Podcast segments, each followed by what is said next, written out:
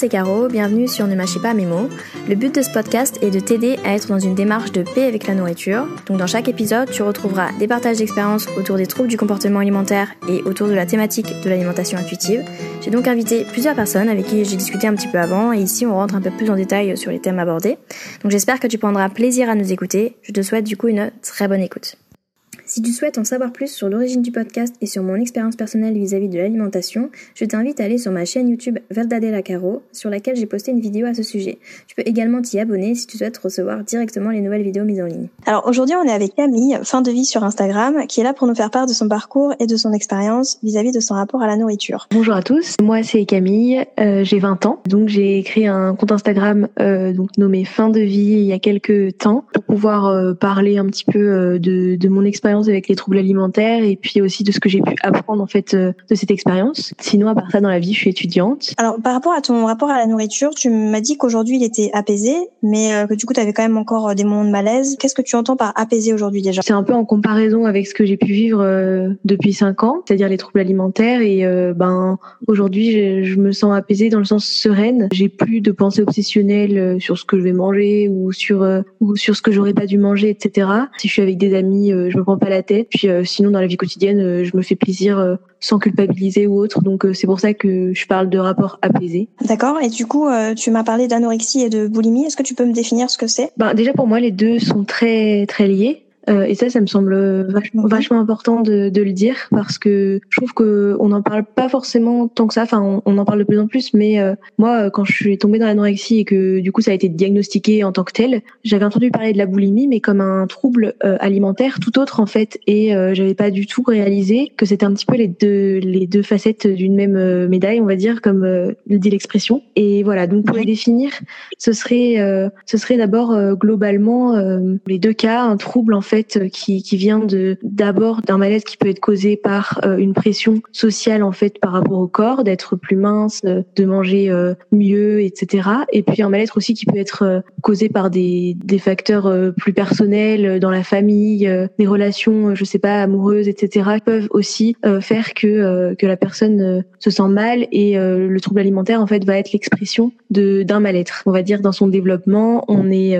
on est concrètement amené à être obsédé par son apparence, par son poids, par ce, enfin, à se peser régulièrement, faire attention à ce qu'on mange, et puis euh, du coup des phases de craquage euh, ou pas d'ailleurs, mais euh, des phases de craquage qui arrivent forcément à un moment donné. Ça peut être aussi une anorexie restrictive pendant très longtemps qui se transformera en boulimie, mais où il n'y a pas du tout eu de craquage pendant l'anorexie. Et puis ça peut être aussi une vertu cumulée des deux en même temps. D'accord. Et pour toi, ça, ça se manifestait comment en fait ces maladies-là? Pour mon cas, ça a été d'abord une anorexie restrictive, sans vomissement. Au départ, l'idée que fallait que je maigrisse, hein, mais qui était déjà un petit peu intériorisée depuis très longtemps. Hein. Je me disais depuis très longtemps que fallait que je maigrisse. Et puis euh, et puis un jour, ben j'ai décidé vraiment, on va dire, euh, de me prendre en main. Mais c'est pas forcément positif hein, euh, quand je dis ça. Et donc mhm. j'ai entamé un régime drastique, à supprimer beaucoup beaucoup d'aliments. donc je mangeais très peu. Et puis en parallèle, je continuais mes activités, voire j'étais encore plus hyperactive jusqu'à ce que, ben, en fait, je, je, sois hospitalisée pour déshydratation et, et dénutrition en fait parce que je buvais plus non plus. voilà, c'était quand même assez inquiétant. Et j'ai jamais eu pendant ma phase anorexique de, de craquage boulimique ou de vomissement, etc. Et en fait, euh, ben moi la boulimie est arrivée euh, à deux trois ans d'anorexie euh, en fait quand j'étais un peu sur la phase de, de remontée niveau poids et, et avec beaucoup plus d'apport alimentaire. Et c'est vrai que dès que je me suis confrontée à des aliments que j'avais pas du tout mangé pendant deux trois ans, la boulimie est arrivée en fait et je me suis rendu compte que c'était tout à fait logique finalement quand on pense la privation entraîne les craquages. Donc voilà, pour moi ça s'est manifesté mhm. comme ça. D'accord. Quelles émotions tu ressentais vis-à-vis la nourriture quand tu quand tu avais euh, ces maladies autant euh, l'anorexie que la boulimie Du coup, est-ce que tu avais des émotions différentes vis-à-vis de la nourriture? Ben, je dirais que l'anorexie c'était vraiment euh, un enfin la nourriture c'était l'ennemi en fait. Il fallait toujours se débrouiller pour en manger le moins possible, pour éliminer le plus possible et c'était vraiment ma bête noire en fait et je voyais aussi en prolongement tous tous les mes proches qui voulaient que je mange. Je les voyais aussi comme des ennemis puisque en fait ils étaient ceux qui voulaient me faire manger cette nourriture que je diabolisais et qui pour moi était refusé en fait. Et pourtant, euh, j'ai faisais partie quand même de ces personnes qui, mouraient de faim entre guillemets, euh, parce qu'il y a des gens qui peuvent aussi ne plus avoir d'appétit. Moi, j'avais faim, je le ressentais mais juste ben c'était c'était diabolisé parce que je voulais contrôler mon apparence. Et donc dans l'anorexie, mhm. ça a été vraiment l'ennemi. Dans la boulimie, en fait, ben il y a eu quand même une phase un petit peu entre les deux, on va dire là où il y a eu le passage, où au départ je me sentais mieux avec la nourriture parce que je reprenais un peu goût à la nourriture, je me faisais plaisir, mais justement j'avais un petit peu perdu aussi cette notion de ce que c'était le plaisir. Euh, je me disais maintenant, euh, c'est bon, je suis guérie, je peux manger tout. Et, et, en fait, des fois, je respectais même pas du tout mes sensations parce que euh, ben, je, me, je me remplissais un petit peu. Et au début, c'était pas trop gênant. Puis progressivement, avec la boulimie, ça a été euh, un dégoût, en fait. Je me suis sentie rapidement mhm. très dégoûtée par la nourriture. Et pourtant, paradoxalement, c'est aussi vers elle que je me tournais très souvent quand j'avais besoin d'apaiser une émotion, etc. D'accord. Et j'en reviens un peu au, au début. Comment euh, est-ce que tu sais euh, quelles sont les, les sources qui t'ont fait tomber dans l'anorexie et la boulimie? Déjà, euh, moi je trouve que il faut préciser quand même que depuis, je dirais, euh, mes 5 ans, j'ai entendu dire que j'étais en surpoids. Alors notamment par les médecins hein, qui le disaient à mes parents et au final, j'entendais quand même ça et, puis du coup, je l'ai intériorisé assez rapidement et comme ça se répétait, on va dire à peu près tous les ans, quand il y avait des rendez-vous médicaux pour, par exemple, des attestations pour faire du sport, etc. Et eh ben, j'entendais toujours ça en fait, surpoids ou euh, poids à surveiller alors que bon effectivement j'avais euh, j'avais un poids un petit peu au-dessus de la norme et, euh, au final j'étais pas non plus dans l'obésité hein, pas du tout et, et c'est vrai que ça je l'ai intériorisé j'ai toujours eu une vision de moi en tant que grosse alors qu'au final quand je vois des, des photos je me rends compte que c'était pas de la grosseur et puis même en fait enfin c'était pas non plus si grave que ça je veux dire diaboliser le fait d'être gros au final ne fait qu'empirer les choses alors que c'était pas un problème en soi au départ et puis sinon d'autres facteurs je pense que il y a eu aussi euh, divorce de mes parents euh, quand j'avais 6 ans, qui a fait aussi que euh, je me suis retrouvée un petit peu tiraillée parce que ça s'est mal passé entre eux en fait. T'as voulu, je pense peut-être avec la, avec l'anorexie, reprendre un peu le contrôle de ton corps, de ta vie peut-être. Oui, oui c'est ça. Et puis c'est vrai que j'ai le souvenir quand j'y pense parce que toute cette réflexion sur le fait que ce soit le divorce de mes parents ou la société aussi qui nous fait croire qu'il faut faut être plus mince, etc. Tout ça je le je me rends compte a posteriori, mais sur le moment en fait j'ai souvenir d'avoir pensé que dans ma vie tout était parfait, sauf le fait que je sois grosse en fait. Enfin, c'était le seul euh, truc négatif dans ma vie et j'ai eu envie de régler ce problème-là en fait. Et mais je pense que oui, inconsciemment, c'était plutôt euh, que finalement il n'y avait pas grand-chose que j'arrivais à maîtriser et que ça c'était frustrant pour moi, donc j'ai voulu maîtriser mon corps. Enfin, ça c'est a posteriori, je pense que c'est une analyse euh, qu'on peut faire effectivement. Et justement, le fait que ça, ça soit un problème, tu, tu penses que ça vient de la société et de ton entourage qui te faisait des remarques par rapport à ton poids, qui du coup te faisait penser que c'était un problème? Je pense que ça peut être effectivement ben ce, cette accumulation en fait déjà du discours euh, des médecins qui me disaient euh, qu'en fait euh, pour eux objectivement par rapport à leur graphique j'avais quelques kilos en trop etc et, et je pense que c'est cette accumulation de ça avec en plus quelques remarques je dirais de, de mon entourage en tout cas que j'ai pu entendre par exemple je sais pas lors d'un apéro je crois faire comprendre qu'il fallait peut-être pas non plus mettre trop de trucs à ma disposition c'est bon que j'avais assez mangé etc des choses comme ça en fait où ben finalement euh, faut faire attention à son poids quand même. Quoi, c'était toujours le message un peu euh, parmi mes proches, hein, mais pas forcément euh, méchamment ou consciemment ou je sais pas. Et puis après, le troisième mmh. élément, c'est plus, je pense, global en fait. ben, je me comparais à, à mes à mes copines qui étaient minces. Et puis bon, j'ai toujours fait de la danse. C'est vrai que c'est un milieu où on se compare beaucoup, où le corps est central, etc. Et je pense que c'est cette accumulation de, trois choses, notamment, qui a pu ben, faire un problème en fait de, de ce corps. J'en viens un peu à, ce qui se passait dans ton enfant justement par rapport à spécifiquement à la nourriture Tu parlais des, des remarques de, de, tes proches, mais est-ce qu'il y avait euh, euh, aussi par exemple une diabolisation de certains aliments quand vous mangiez? Ou pas forcément C'était simplement ou enfin simplement. C'était surtout des, des remarques sur, euh, sur ton poids, sur ton corps et ça se voyait pas forcément dans, les repas, etc. Non, globalement, je j'ai toujours été dans une famille où il n'y a pas eu trop ce genre de restrictions là, mais je crois qu'en fait quand même un peu tout le monde aujourd'hui et puis du coup bah, pendant mon enfance aussi, est imprégné de quelques idées reçues. Et pour moi, euh, des idées reçues qui, avec le temps, euh, je trouve euh, aussi un peu problématiques. Mais je dirais pas que c'était non plus obsessionnel. C'est-à-dire, par exemple, faut prendre un bon petit déj le matin, etc. Et puis certains aliments aliments, le pain, faut peut-être pas trop en manger à table, voilà. Je veux dire, il y avait quelques petites choses comme ça, mais c'était pas obsessionnel. Après, inconsciemment, on se, on se forge quand même un peu toute une liste comme ça de choses qu'on garde en tête après et qu'on se dit en fait ça, il faut pas que je le fasse. Et finalement, quand on le fait, on culpabilise encore plus. Donc, je pense que c'est comme ça, c'est un peu vicieux comme phénomène. Tout à fait. Ça me fait penser un peu à ce que tu disais tout à l'heure par rapport au, au régime. Du coup, est-ce que ça fait partie aussi des facteurs qui t'ont fait, qui t'ont fait tomber dans l'anorexie? Euh, Ah oui, oui, clairement, clairement, parce que parce qu'en fait, euh, clairement, moi, c'était, euh, il faut peut-être pas manger euh, trop de féculents euh, pour rester mince. Enfin, il faut manger que des fruits et légumes, etc. Ça, c'était vraiment des idées que j'ai pu avoir et qui ont fait en fait que, ben, j'ai diabolisé de plus en plus ces aliments-là. Donc, c'était des choses qui étaient que j'avais pu entendre dans mon enfance sans être obsessionnelle, mais qui petit à petit ont fait leur mhm. chemin et sont devenus quelque chose en fait que j'ai appliqué comme une règle. Cette règle s'est renforcée d'elle-même quand je suis tombée dans le l'anorexie en fait. Oui, tu, tu me parlais de, de régime à l'extrême, donc euh, c'est pour ça d'ailleurs que tu as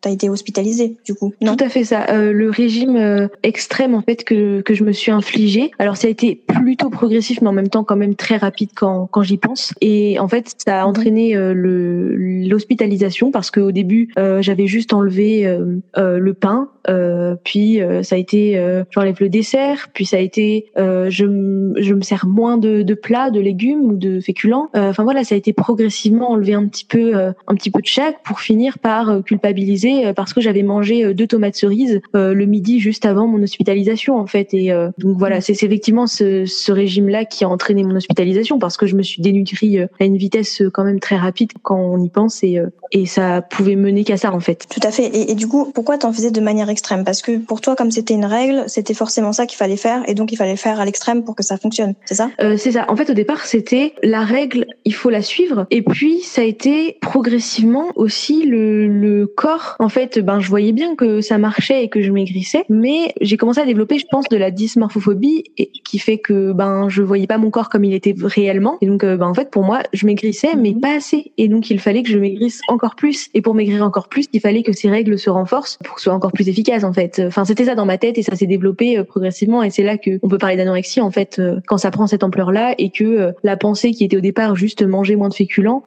en vient en fait à manger juste deux tomates cerises parce que bah c'est jamais assez en fait. Notre corps, on le voit toujours quasiment pareil euh, et c'est c'est pas assez maigre en fait pour nous. Mais t'avais pas conscience que euh, trop maigre, du coup, ça pouvait vraiment te mettre en danger? Euh, Non, non, non. Franchement, à ce moment-là, c'était c'était vraiment, euh, je me voyais pas maigre en fait. Il me mentait à me dire que j'étais maigre. Oui, c'est ce que tu disais par rapport à la dysmorphophobie, c'est que du coup, peu importe le corps que t'avais, en fait, toi, tu le voyais gros. Du coup, tu t'es tu te rendais pas compte qu'il était à un point où vraiment c'était un danger limite pour ta vie, quoi. Oui, voilà, je me rendais pas compte. C'est, mais je vois même des photos que j'ai pu prendre à ce moment-là, euh, ou même après, hein, quand j'étais très maigre. En fait, euh, je me rappelle mon état d'esprit quand j'ai pris ces photos-là. Je me voyais bon assez mince, mais en même temps euh, quand même euh, ça va quoi. J'avais quelques rondeurs et enfin pas quelques rondeurs, quelques formes, et je me trouvais bon euh, limite faut pas plus quoi. C'était à, peu près bien. Et en fait maintenant quand je le vois, je me rends compte que j'étais extrêmement maigre en fait. Et c'est là que je me dis en fait sur le moment je j'avais pas conscience. Je me voyais à peu près normale ou peut-être un petit peu trop grosse et pas du tout trop maigre comme je peux le voir maintenant quand je regarde les mêmes photos. D'accord. Et, et aujourd'hui, ton rapport avec ton corps, il, il est comment? Alors aujourd'hui, euh, je suis quand même euh, plutôt euh, bien dans mon corps. Bon, il y a des moments, c'est vrai, j'ai encore cette idée que j'aimerais perdre un peu de poids parce que il se trouve que ben c'est vrai qu'avec la boulimie, j'ai pris quand même énormément de poids. Et euh, mais en même temps, c'est pas du tout obsessionnel et je ne fais rien pour ça. Euh, c'est des pensées qui viennent et je sais très bien en fait que euh, ça sert à rien de s'attacher là-dessus parce que euh, dans tous les cas, si je remets en place des mécanismes de restriction ou de règles, euh, mais la restriction peut être cognitive aussi, hein, simplement se dire j'aurais mmh. pas dû manger ça, machin, et ben je vais retomber dans des crises et et en fait ce sera pour me desservir parce que je vais prendre du poids et je vais pas être bien dans mon corps et etc. Donc je les laisse à, à leur état de pensée et et donc euh, dans mon corps, ben je je me sens plutôt bien, je vis quand même très bien. Euh, j'ai pas, euh, enfin à part ces pensées-là, j'ai pas d'autres problèmes. D'accord. Et qu'est-ce que tu fais de ces pensées-là? Quand tu les as Qu'est-ce qui se passe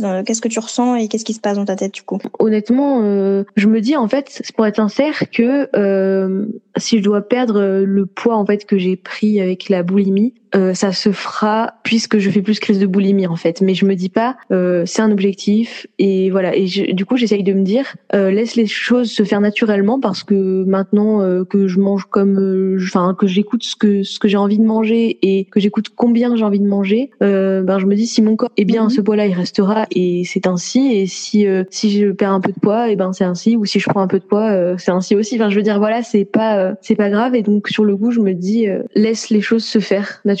Quel regard tu as quand même quand tu te regardes dans le miroir? Est-ce que tu te, je sais pas si tu te regardes dans le miroir, mais est-ce que tu as un regard de jugement, de bienveillance ou assez, enfin plus ou moins neutre? Ben euh, oui, en fait, je vois certaines parties de mon corps en fait que je considère, euh, enfin que j'aime moins en fait, et ça je le vois et je le sais, et ben du coup ça peut être un jugement en fait un peu négatif, mais en même temps j'arrive beaucoup plus à me regarder dans mon entièreté et voir en fait euh, aussi les parties que j'aime bien, et c'est vrai que du coup ça fait un espèce d'équilibre qui fait que bah ok je suis comme ça, du coup je sais pas, j'arrive un peu à une neutralité en fait, ça s'équilibre, euh, le positif, le négatif, et puis juste la pensée que c'est ok, c'est comme ça et, et c'est ainsi. En fait il n'y a pas d'autre d'autres choses à se dire, donc je passe à autre chose en fait. Et je, je, reviens un peu juste sur euh, sur une notion que je voulais aborder avec toi. Qu'est-ce que tu penses de l'IMC Est-ce que c'est quelque chose que, qui a été utilisé du coup dans, dans tes années de, de maladie? Alors l'IMC, euh, bah, l'IMC en fait, moi je pense que c'est quand même assez euh, assez problématique euh, parce que ben déjà, euh, si je veux revenir un peu à ce que je disais par rapport au médecin quand j'étais petite qui disait que j'étais en surpoids,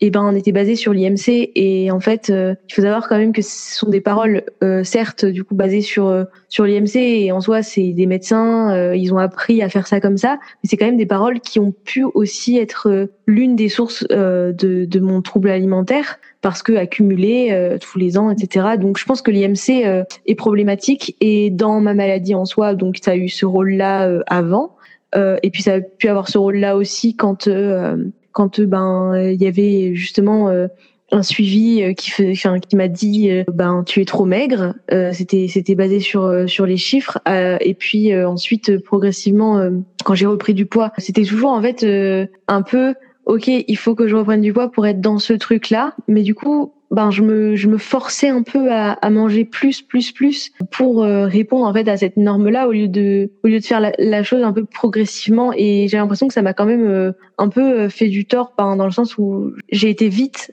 euh, parce que je voulais qu'on me laisse tranquille et qu'on arrête en fait de me dire t'es trop maigre euh, par rapport à cette IMC là en fait euh, justement. Je suis totalement d'accord avec toi. Euh, à, à, mon sens, l'IMC ça peut avoir une un rôle de, de, pression énorme sur euh, sur la personne pour qui on l'utilise.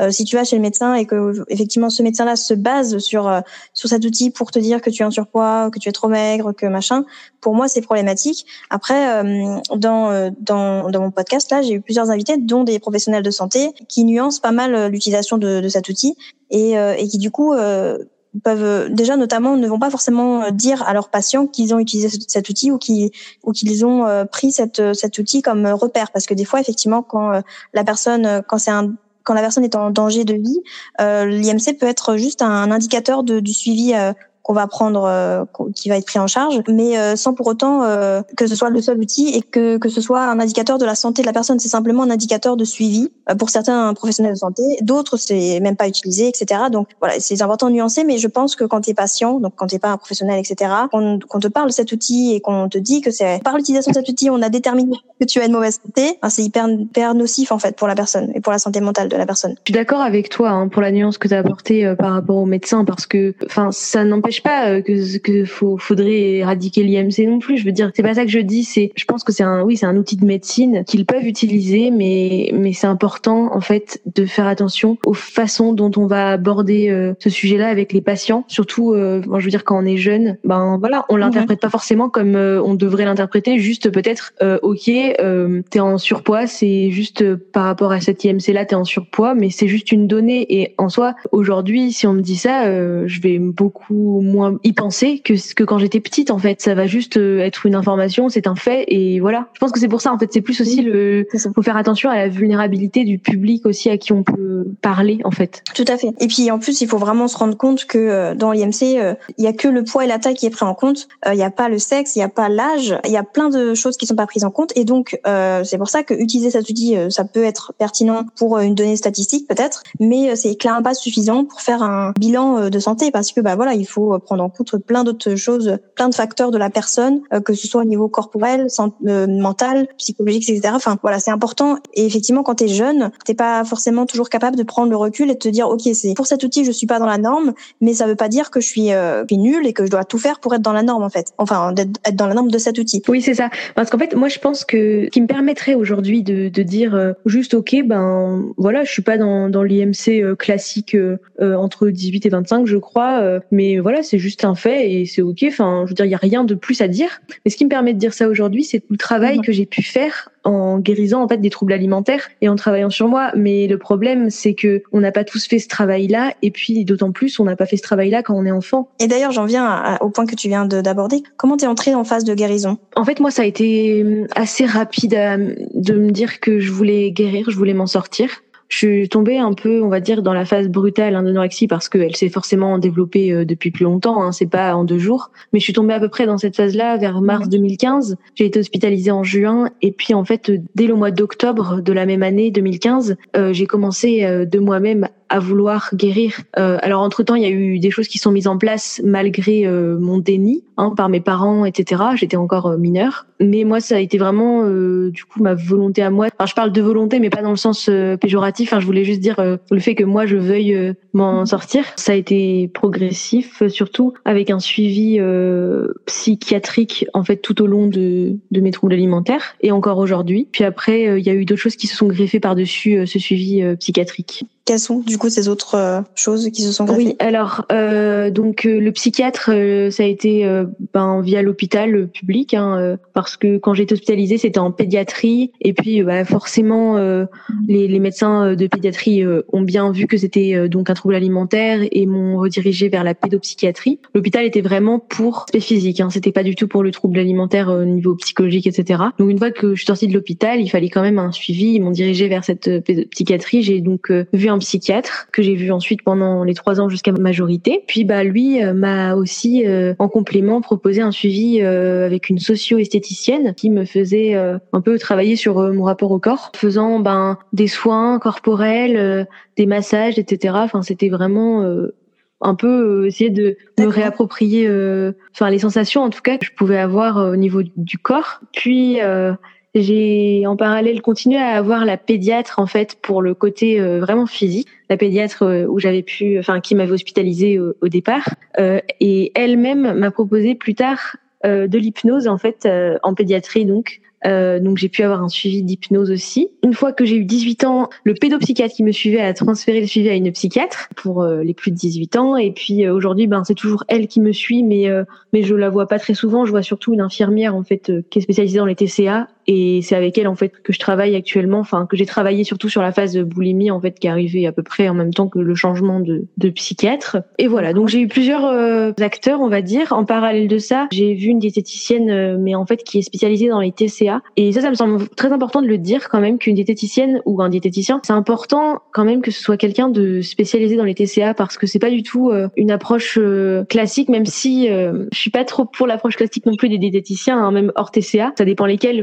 stigmatiser non plus, mais mais en tout cas pour les TCA, c'est important parce que il s'agit pas de proposer juste un plan alimentaire comme on pourrait le voir avec des crudités, des, des légumes, des féculents, de la viande, un laitage et un fruit ou des choses comme ça, des modèles très un peu caricaturaux qu'on peut voir. Et là, il s'agit plutôt de travailler sur euh, sur les peurs alimentaires, etc. Parce qu'en soi, quelqu'un qui souffre de troubles alimentaires connaît les règles, ces règles-là, donc assez euh, caricaturales que je viens de décrire. Et c'est pas ça euh, qu'il faut leur apprendre. C'est c'est plus apprendre à, à, travailler sur les peurs, à travailler aussi voir un petit peu les quantités, parce qu'on a une image faussée des quantités, enfin des choses comme ça. Et pour moi, c'est important en fait que la personne connaisse les DCA. Tout à fait. Et aussi apprendre à, à reconnaître sa satiété, son rassasiement aussi, j'imagine. Il doit y avoir des exercices sur ça oui, oui, oui aussi parce que ben c'est vrai que ça c'est ça c'est compliqué avec les TCA, c'est ça met beaucoup de temps à revenir et je dois dire que même aujourd'hui, hein, parfois euh, pour moi c'est encore un peu compliqué ça, mais progressivement ça va et puis même en fait euh, je dramatise pas non plus donc euh, parce que en fait avant Par exemple, le fait de manger plus que ma satiété et dans et du coup de,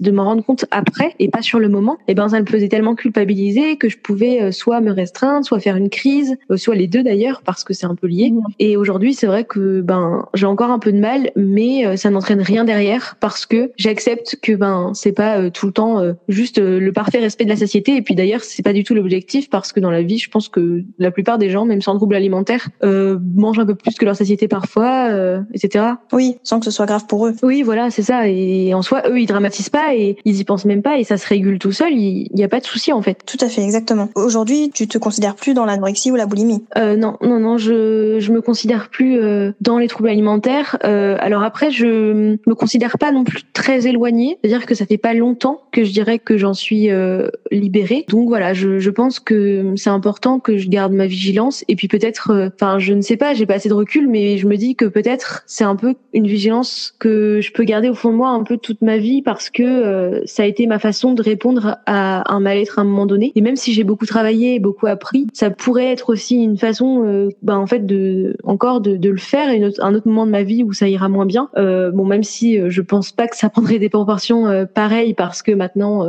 j'ai j'ai d'autres façons de penser. Mais c'est vrai que voilà. Et puis j'en ai parlé avec l'infirmière qui me suit toujours et en fait, elle m'a appris à voir que une crise n'était pas synonyme de rechute et que c'est possible que je fasse une crise comme ça ben une fois et elle appelle ça une crise isolée parce que ben en fait comme j'aurais appris un peu à, à me connaître et puis à savoir euh, un peu réagir c'est-à-dire surtout non ne pas réagir en fait à une crise et ben ça entraînera juste rien parce qu'avant ben justement j'aurais voulu réagir en, en me restreignant ou, ou, en me disant bon je me reprends demain etc alors qu'aujourd'hui ben je vais juste rien faire et naturellement euh, cette non-action que j'ai pu apprendre à, à mettre en place euh, fait que bah c'est pas grave et progressivement je pense que j'aurai plus besoin de crise en fait. Durant ces crises, est-ce que tu tu dis que tu fais rien, c'est-à-dire que tu même t'es même pas dans l'observation ou dans le dans le côté d'essayer de comprendre pourquoi tu, tu fais cette crise sans forcément parler de restrictions ou quoi que ce soit, mais est-ce que tu es dans, un peu dans l'observation ou juste tu laisses passer et, c'est tout? Je voulais dire je fais rien euh, concrètement par rapport à mon alimentation, c'est-à-dire je n'ai plus de comportement inadapté du style compensatoire, vomissement ou euh, restrictions, etc. Par contre, oui, effectivement, j'ai appris aussi à,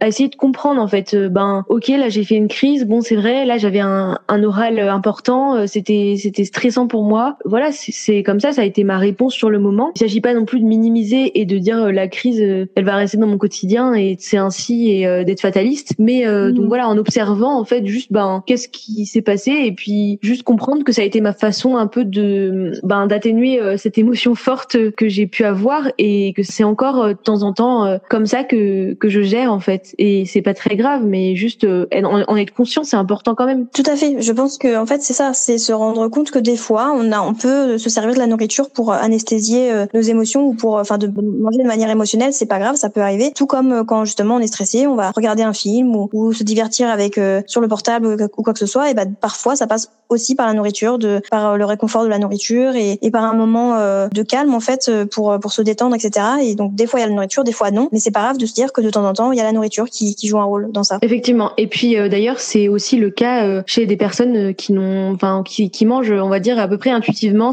qui n'ont jamais eu de, de problème avec leur alimentation, d'a priori ou autre. Et, et, on se rend compte d'ailleurs que ben des fois, oh tiens, je mangerais bien un petit gâteau ou je sais pas, et ils ont pas spécialement faim. Moi j'ai pu l'observer dans mon entourage avec mon père par exemple, qui en fait, ben je le vois au quotidien, ne se prend vraiment pas la tête et pour autant il il, mange jamais euh, à, faire des crises, à vider les placards, quoi. En fait, il mange quand il a envie de quelque chose ou quand il a faim. Et ces envies-là sont pas forcément tout le temps de la faim. Et puis, ben, c'est un petit peu normal, en fait. Faut aussi euh, ça. Tout comme on va pas euh, juger quelqu'un parce que il regarde un, film, parce qu'il est, il est stressé. Enfin, je veux dire. Après, bien sûr, il s'agit pas à chaque fois que t'es qu'on est stressé de trouver une réponse comme ça euh, extérieure, on va dire. Et il faut aussi savoir euh, être, se confronter un petit peu à, ce qui se passe en nous, mais euh, mais on, on diabolise pas non plus le fait de d'avoir une réponse comme ça alimentaire, un film, je sais pas, aller marcher. Enfin, on va pas diaboliser ces autres réponses qu'on qu'on trouve. Du coup, j'en viens un peu à, l'alimentation intuitive. Tu me disais que connaissais brièvement. Qu'est-ce que tu penses que c'est selon toi? Alors pour moi, l'alimentation intuitive, je dirais que c'est un petit peu ce qu'on est tous à l'origine quand on est, quand on est enfant. Avant qu'on commence à avoir ces, ces idées euh, un peu parasites qui viennent de partout, euh, de nos proches, de des pubs, puis bah en fait euh, juste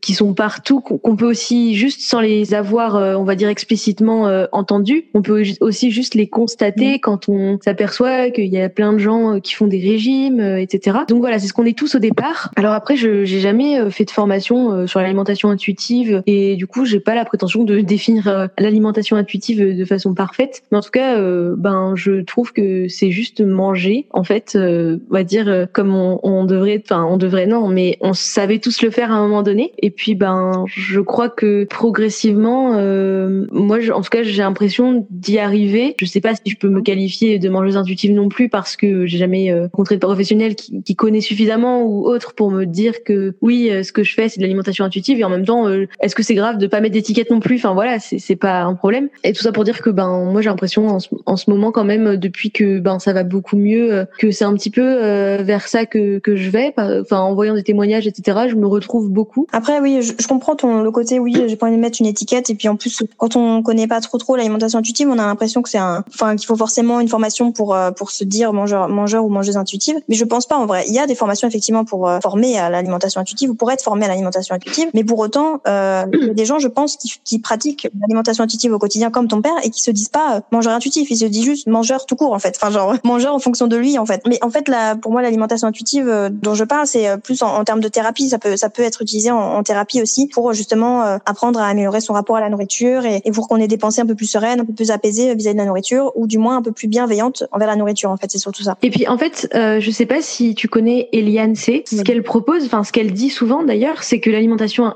intuitive, en fait, c'est pas euh, spécialement une façon de manger, mais c'est plus euh, le chemin pour aller vers une façon de manger finalement qui était qui était celle qu'on avait au départ. Et ça, je trouve ça intéressant de dire ça parce que justement, les formations que par exemple elle, elle propose ou d'autres, enfin j'ai l'impression, hein, parce que je les ai pas fait, mais j'ai l'impression que c'est des formations qui proposent de faire ce chemin vers une autre façon de voir l'alimentation et justement vers euh, retrouver ce que l'on savait faire au départ et ce que par exemple mon père pourrait faire naturellement ou que d'autres gens pourraient faire naturellement. C'est vrai que moi j'ai l'impression, mais peut-être que je me trompe, mais que j'aurais pas forcément besoin d'une formation de, de, la sorte parce que ce chemin j'ai l'impression de l'avoir fait euh, alors à mon rythme, hein, ça a été assez long, etc. Mais de l'avoir fait parce que je me retrouve dans plein de choses et, et c'est pour ça que je dirais pas euh, oui je suis mangeuse intuitive, mais en fait je pense que c'est quand même euh, un peu l'idée parce que j'en suis arrivée à peu près au stade où, où vont les gens qui suivent des formations comme ça en fait, enfin sans vouloir euh, dire que tout est parfait ou quoi, mais c'est un peu l'idée en fait. Tout à fait. Bah, après voilà, ça dépend de toi. Tu peux euh, passer par d'autres euh, canaux pour améliorer ton rapport à la nourriture, que ce soit par une formation d'alimentation intuitive, que ce soit par un suivi psychologique, psychothérapeutique, etc. En fait, c'est à toi de voir ce, qui te correspond le mieux. Voilà, de faire un, un mélange parce que ça peut être aussi une formation d'alimentation intuitive plus un suivi psychologique ou ça peut être que un suivi psychologique, enfin ou que une formation d'alimentation intuitive ou d'autres choses tout simplement. En fait, c'est à toi de vraiment de te dire ce qui correspond.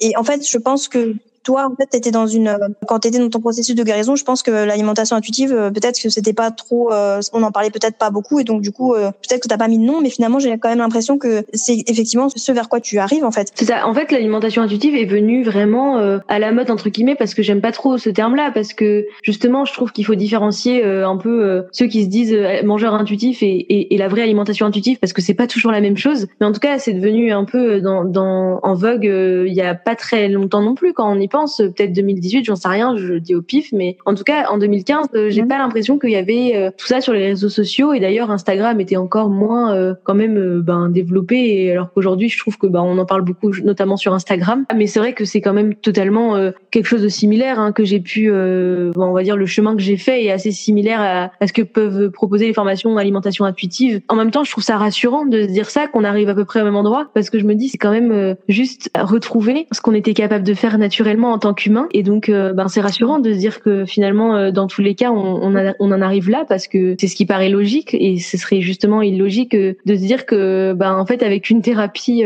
pour soigner les troubles alimentaires, je, je sors avec encore plus de pensées, même si je suis sortie du poids trop bas, j'ai encore des pensées qu'il faut manger ci et ça, en fait. Et je trouve ça justement rassurant de se dire que, voilà. Tout à fait. Et aujourd'hui, quelles sont tes, tes inspirations pour améliorer ton rapport avec la nourriture? Alors, en fait, aujourd'hui, aujourd'hui, effectivement, bah déjà en, observant mes proches et donc notamment, par exemple, là je donnais l'exemple de mon père tout à l'heure et qui est assez frappant, mais d'autres mhm. proches aussi, en observant en fait leur façon de manger, ben, je peux me rendre compte que, par exemple, la personne que je vais connaître qui est au régime a des pensées qui sont totalement inappropriées parce que maintenant je, je peux le mhm. dire vu que j'ai travaillé dessus et puis je vais pouvoir me rendre compte aussi, oh bah tiens, mon père il réagit comme ça face à telle situation, quelque chose que ben finalement quand j'étais dans les troubles alimentaires, je ne pensais pas du tout. Dire que euh, on, ne, on peut ne pas manger un truc qui nous fait vachement plaisir, pas manger euh, ce gâteau, euh, moi c'était une frustration énorme alors que moi je me rends compte que lui parfois il le fait et ça lui pose aucun souci. Tout comme parfois il va en manger trois ou quatre et il va pas se dire oh non la portion qui était indiquée c'était deux, oh là là j'en ai mangé plus. Enfin voilà et c'est ça en fait observer mes proches ça, ça m'aide vachement parce que je me rends compte ben, de ces comportements qui sont soit un modèle soit justement le contre-modèle de ce que j'ai pu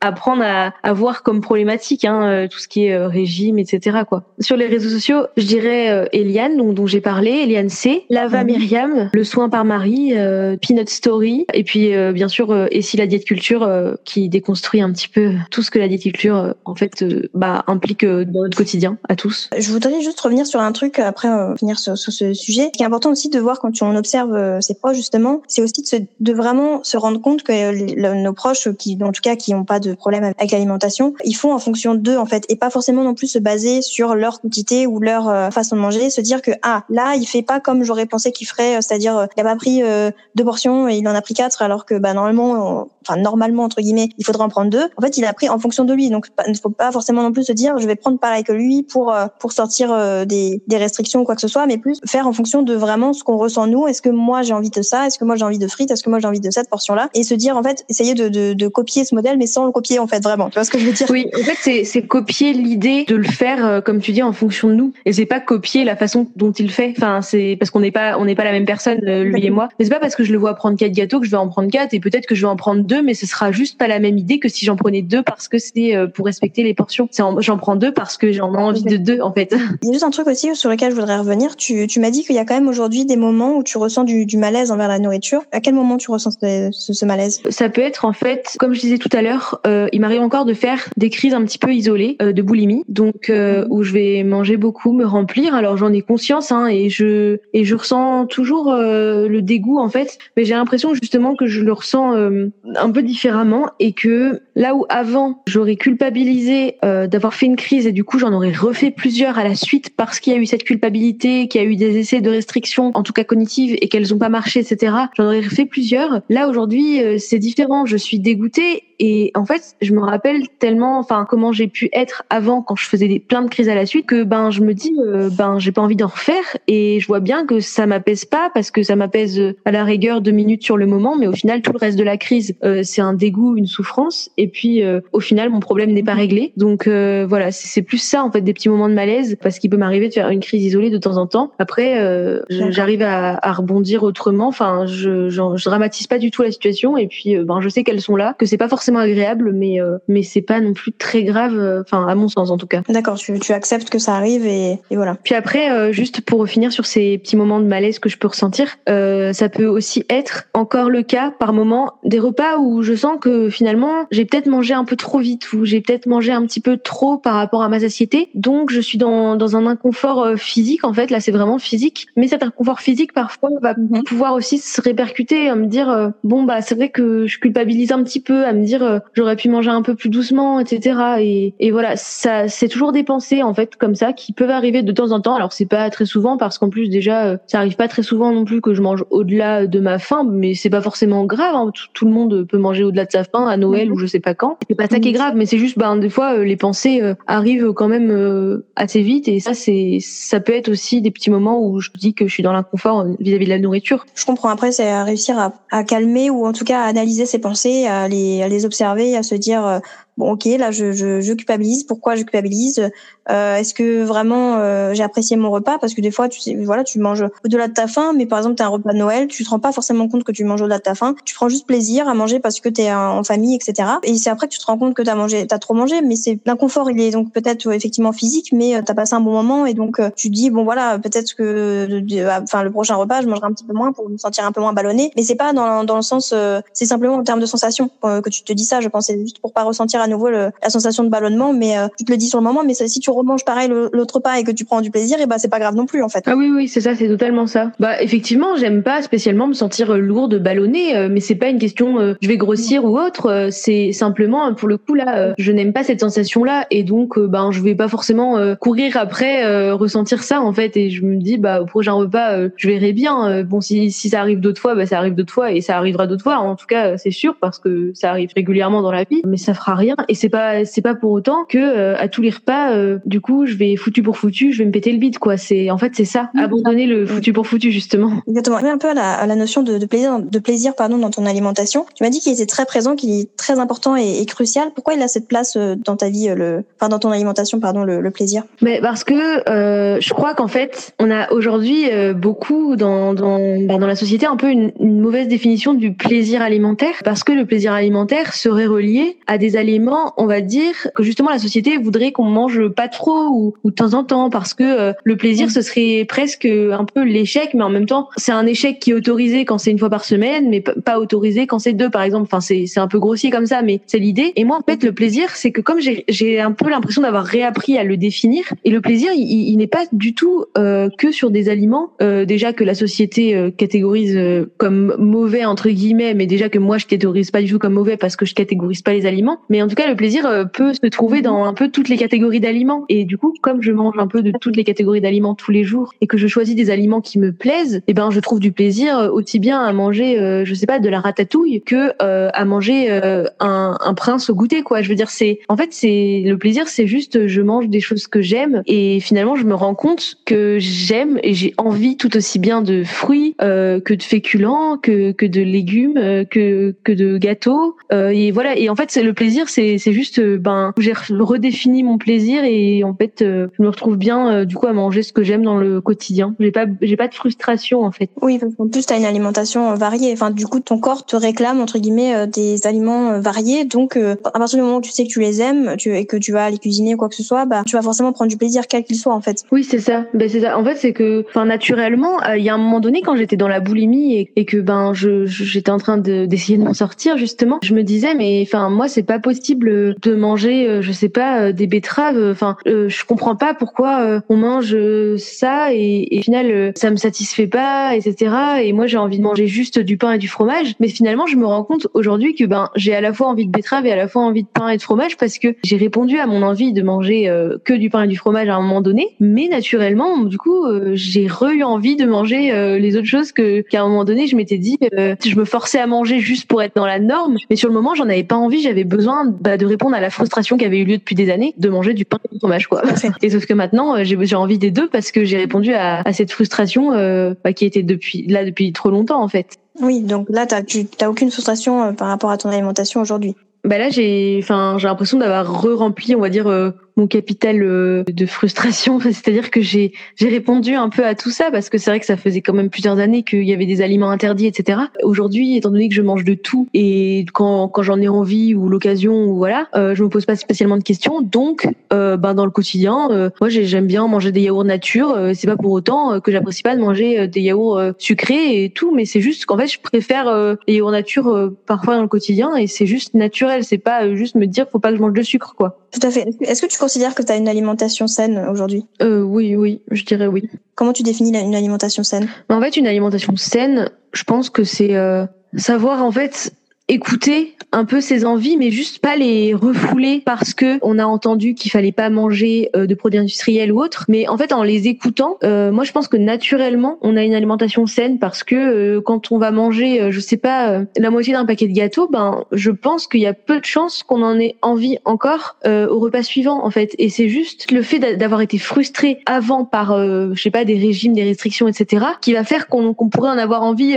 plein de fois de suite. Et à ce moment-là, il faudrait y répondre, mais naturellement ça se régulera en fait. Et pour moi, une alimentation saine, c'est cette régulation qui se fait naturellement quand euh, on lâche prise par rapport à toutes les injonctions en fait. Mais c'est pas forcément facile euh, à atteindre, hein, ça j'en suis consciente. Et euh, voilà. Après, moi, je dirais pas une alimentation saine, c'est manger 5 fruits et légumes par jour, etc. Enfin, je pense que il faut se faire confiance. On est naturellement capable, avec du travail parfois, quand il s'agit de déconstruire un peu tous les a priori, on est capable naturellement de manger sainement en fait. Tout à fait. Et tu me parlais de, de flexibilité, de souplesse, de, de lâcher prise, tout ça. Comment faire pour lâcher prise, pour être plus flexible et plus souple dans son alimentation. Si on souffre de TCA, je pense que c'est très important d'y aller progressivement et et de par exemple réintroduire ouais progressivement des aliments qui nous font peur parce que si on va trop vite, ça peut aussi amener quand même à, à une brutalité un peu et puis on peut sentir mal d'un coup. Si vous avez peur de manger des féculents, bah peut-être en manger juste une cuillère à soupe pour le, le premier repas et puis y aller progressivement peut-être trois jours après en mettre un peu plus et, voilà moi je pense que c'est très important pour en tout cas quand on a des TCA et quand on est juste ben une personne qui n'a pas de TCA mais qui souffre un petit peu de toutes ces injonctions et eh ben je pense que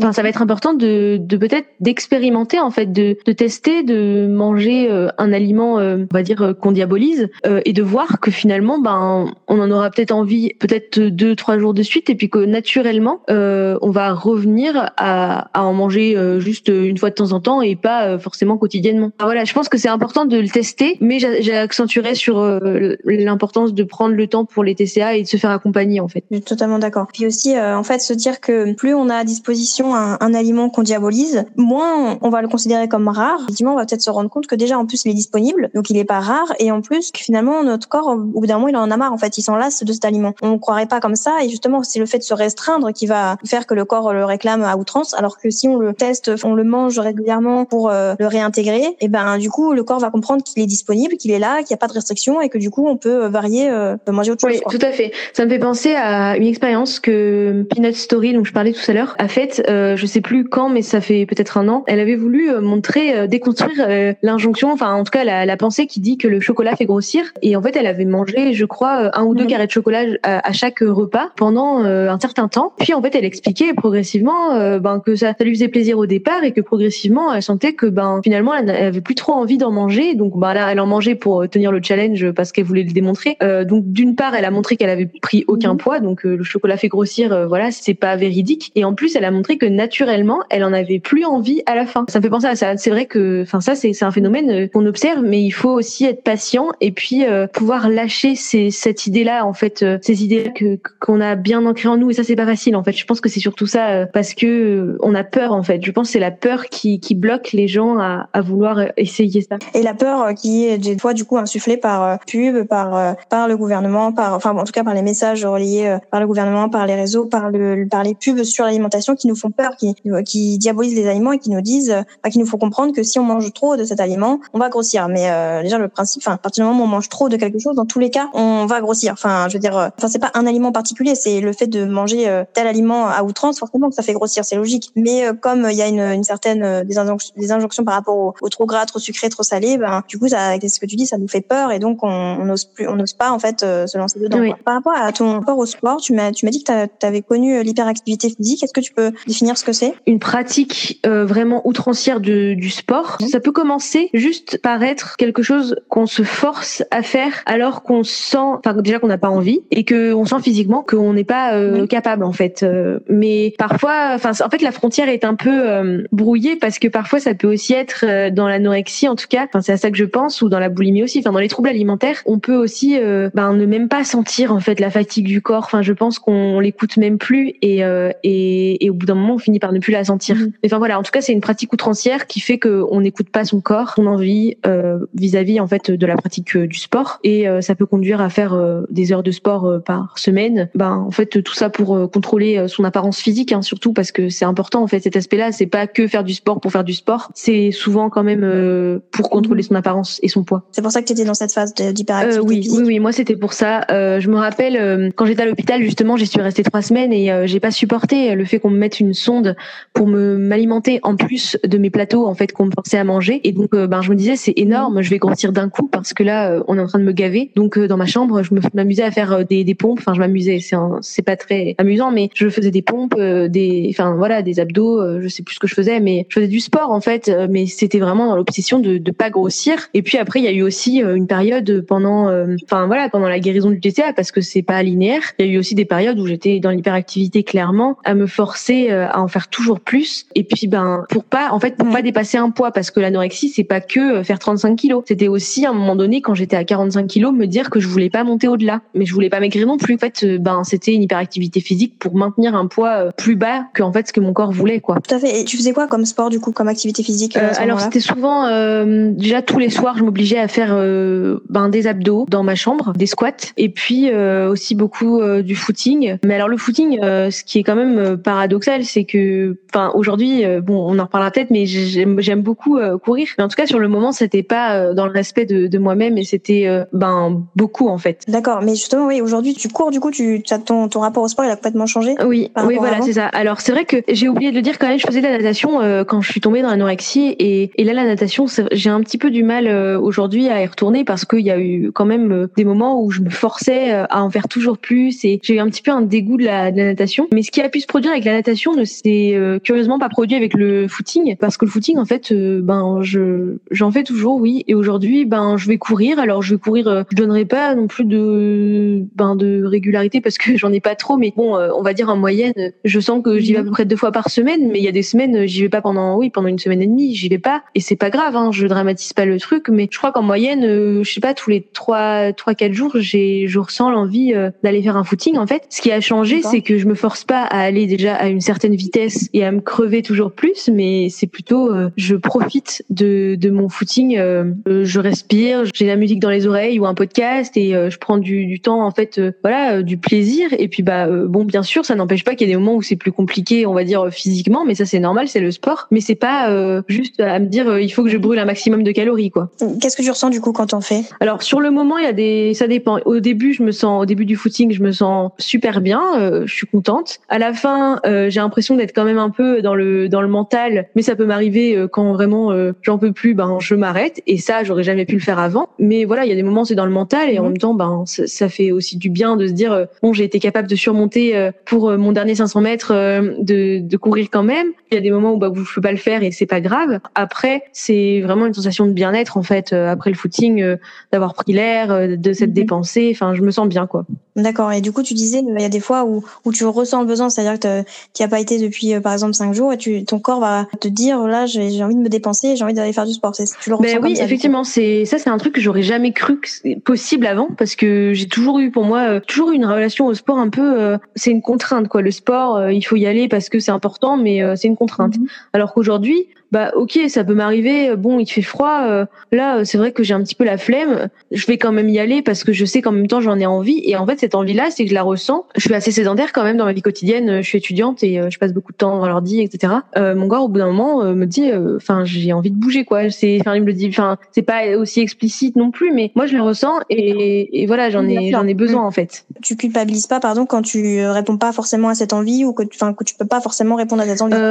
non, parce que ben ça, c'est pareil c'est quelque chose. Euh, j'ai appris. En fait, je me suis dit quand j'ai une envie, c'est important que je puisse euh, prévoir un, créneau pour moi un moment donné. Mais si c'est pas possible le jour même, et eh ben c'est pas possible. Si j'ai un devoir à terminer, euh, tant pis.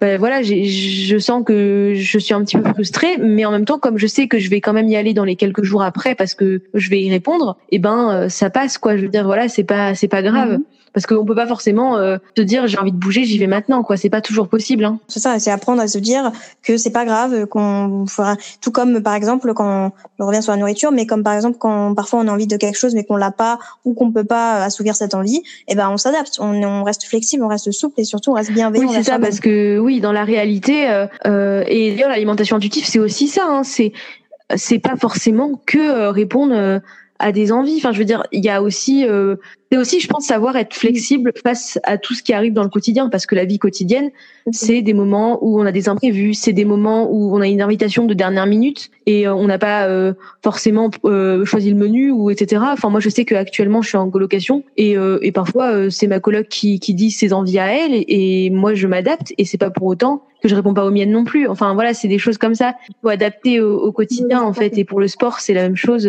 Ben parfois euh, on a quelque chose de prévu, on peut pas y aller, mais c'est pas grave. C'est pas pour autant que tout est foutu si euh, cette semaine j'en ai fait qu'une au lieu de deux, quoi. C'est ça en fait. Tout à fait, c'est ça. J'avais posé la question des, de ton avis sur les messages relayés par euh, les publicités, les industriels, les réseaux, le gouvernement vis-à-vis de, de l'alimentation. Tu m'avais répondu que il y avait pas mal de, enfin le, problème principal c'était que la société de manière générale passe, fait passer l'intérêt économique avant euh, celui de, de la santé mentale. Comment tu accueilles euh, tous ces messages, toi, aujourd'hui? Alors déjà, comme j'avais évoqué tout à l'heure, euh, sur les réseaux sociaux, j'essaye de pas de pas être abonné ou de suivre des personnes en fait qui va prôner la culture des régimes, c'est-à-dire toujours l'intérêt économique, hein, parce qu'il faut mhm. vendre des régimes, etc. et on trouve un peu les gens. Enfin voilà, je vais essayer de m'éloigner un peu de ce que je pense nocif et de ce que, ben oui, aujourd'hui, en tout cas, moi, m'apporte plus de mal que de bien. Donc je vais m'en éloigner. Après, quand bah, j'en suis forcément, je suis forcément confrontée à quand même certains messages. Donc comment je les accueille? Eh ben, je dirais que juste avec un, avec le regard critique que j'ai pu acquérir, je peux en fait juste me dire ben ok euh, ça c'est enfin c'est complètement euh, insensé quoi. Et puis voilà en fait justement je vais pas écouter ça à la lettre et je vais laisser euh, cette cette information à sa place sans y repenser quoi. Je vais juste la voir me dire que de moi-même j'ai appris que c'était pas forcément censé et passer à autre chose quoi. D'accord. Et comment faire selon toi pour se défaire de ce type de message justement? Bah déjà je enfin moi je conseillerais en tout cas de pas suivre des personnes qui les relaient. Après c'est qu'on n'a pas forcément conscience ça peut être ça aussi. Mais, euh, mais en tout cas, quand on a conscience euh, que ça nous apporte plus de mal que de bien, je pense que c'est important de pouvoir euh, ben, soi-même euh, soi-même s'en éloigner. Puis bah, après, quand on est confronté à, à certains messages, bah, juste en fait de pas y accorder d'importance. Enfin, par exemple, quand on voit des pubs pour des régimes, même si c'est assez, on va dire, intrusif, c'est quand même nous les premiers acteurs qui, qui peuvent juste bah, mettre une barrière en se disant, ok, il y a une pub, mais enfin, ça change rien. Enfin, ça change rien mon avis et ma façon de voir quoi. En fait, c'est c'est pas faut pas s'y attacher. Après c'est difficile hein, je suis d'accord mais euh... ouais, c'est être capable de prendre du recul en fait.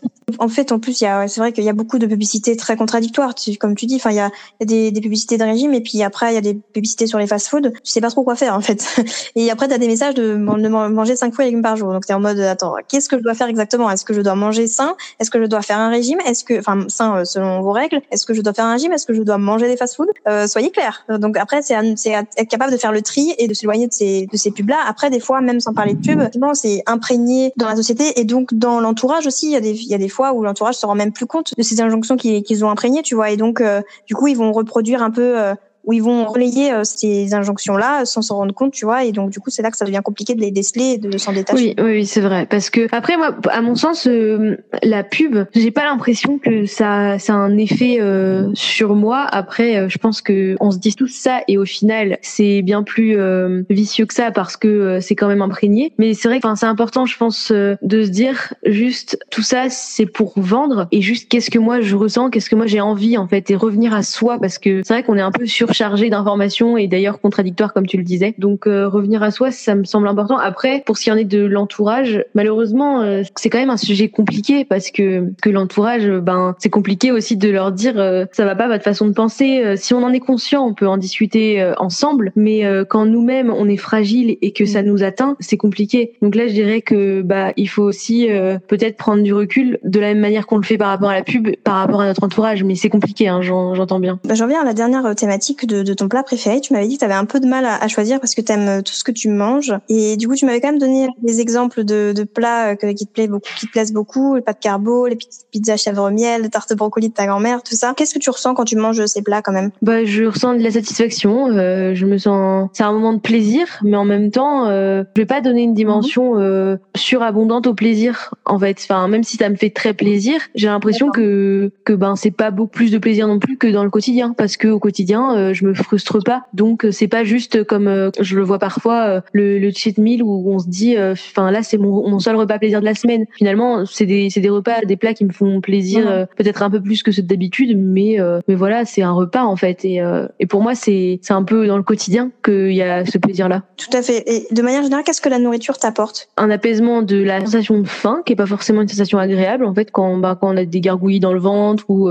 ou qu'on se sent un peu faible etc. Ben ça ça apaise quand même cette sensation-là. Puis après, euh, la nourriture m'apporte euh, bah, aussi le réconfort, je pense, quand même émotionnel, parce que parfois, euh, il faut, faut le dire, hein, la, la, nourriture a aussi une dimension émotionnelle. Déjà, un repas banal, ça peut être important parce qu'on sent qu'on a besoin de faire une pause, même si on n'a pas une grande faim. La pause du repas va permettre, en fait, ben juste de déconnecter de ce qu'on était en train de faire. Et puis après, il y a aussi des moments où c'est vraiment, justement, je sais pas, on a eu un devoir très stressant, etc. Et en rentrant, on va manger parce que ben on a besoin d'apaiser ça. Donc là c'est encore un, peu plus émotionnel que, que, le repas dont je parlais. Et puis il y a des moments, bah c'est c'est juste un plaisir en fait. Enfin voilà. Quel conseil tu donnerais aux gens pour les aider à faire la paix avec la nourriture? Pour faire la paix avec la nourriture, sur les réseaux sociaux, se détacher des comptes qui donnent des règles et des injonctions en fait de manière récurrente, etc. Et qu'on peut vraiment catégoriser comme appartenant à des idées reçues de, de la culture des régimes. Après, se dire que il euh, y a rien qui est mal, il y a rien qui est mieux que qu'autre chose, et c'est plus un ressenti et une écoute de soi en fait. Et ça, c'est c'est surtout là en fait qui est le problème, c'est qu'on a déconnecté les gens de de savoir ressentir et on est plus dans euh, l'intellectualisation de l'alimentation. Donc je pense que ça pourrait être important euh, de dire aux gens, ben qu'est-ce que vous ressentez, qu'est-ce que vous avez envie, et en prenant en compte l'idée qu'il y a rien qui est mal et rien qui est mieux. Donc vous avez le droit de manger ce que vous voulez. En fait, c'est il y a rien qui est interdit. C'est juste euh, savoir se faire confiance naturellement. Euh, votre corps euh, ben saura vous dire ce dont vous avez envie et besoin. Et donc je pense que c'est ça. D'accord. Bah merci merci beaucoup pour pour ces conseils. Merci à toi d'avoir écouté ce podcast. J'espère qu'il t'aura plu. Si tu as des questions, n'hésite pas à les mettre en commentaire si tu veux les partager ou à me contacter en privé sur mes différents réseaux sociaux en barre d'infos. Si tu es sur YouTube, n'hésite pas à aimer et à partager si tu as apprécié.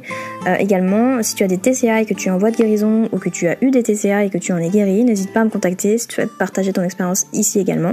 Muito obrigada et à te logo.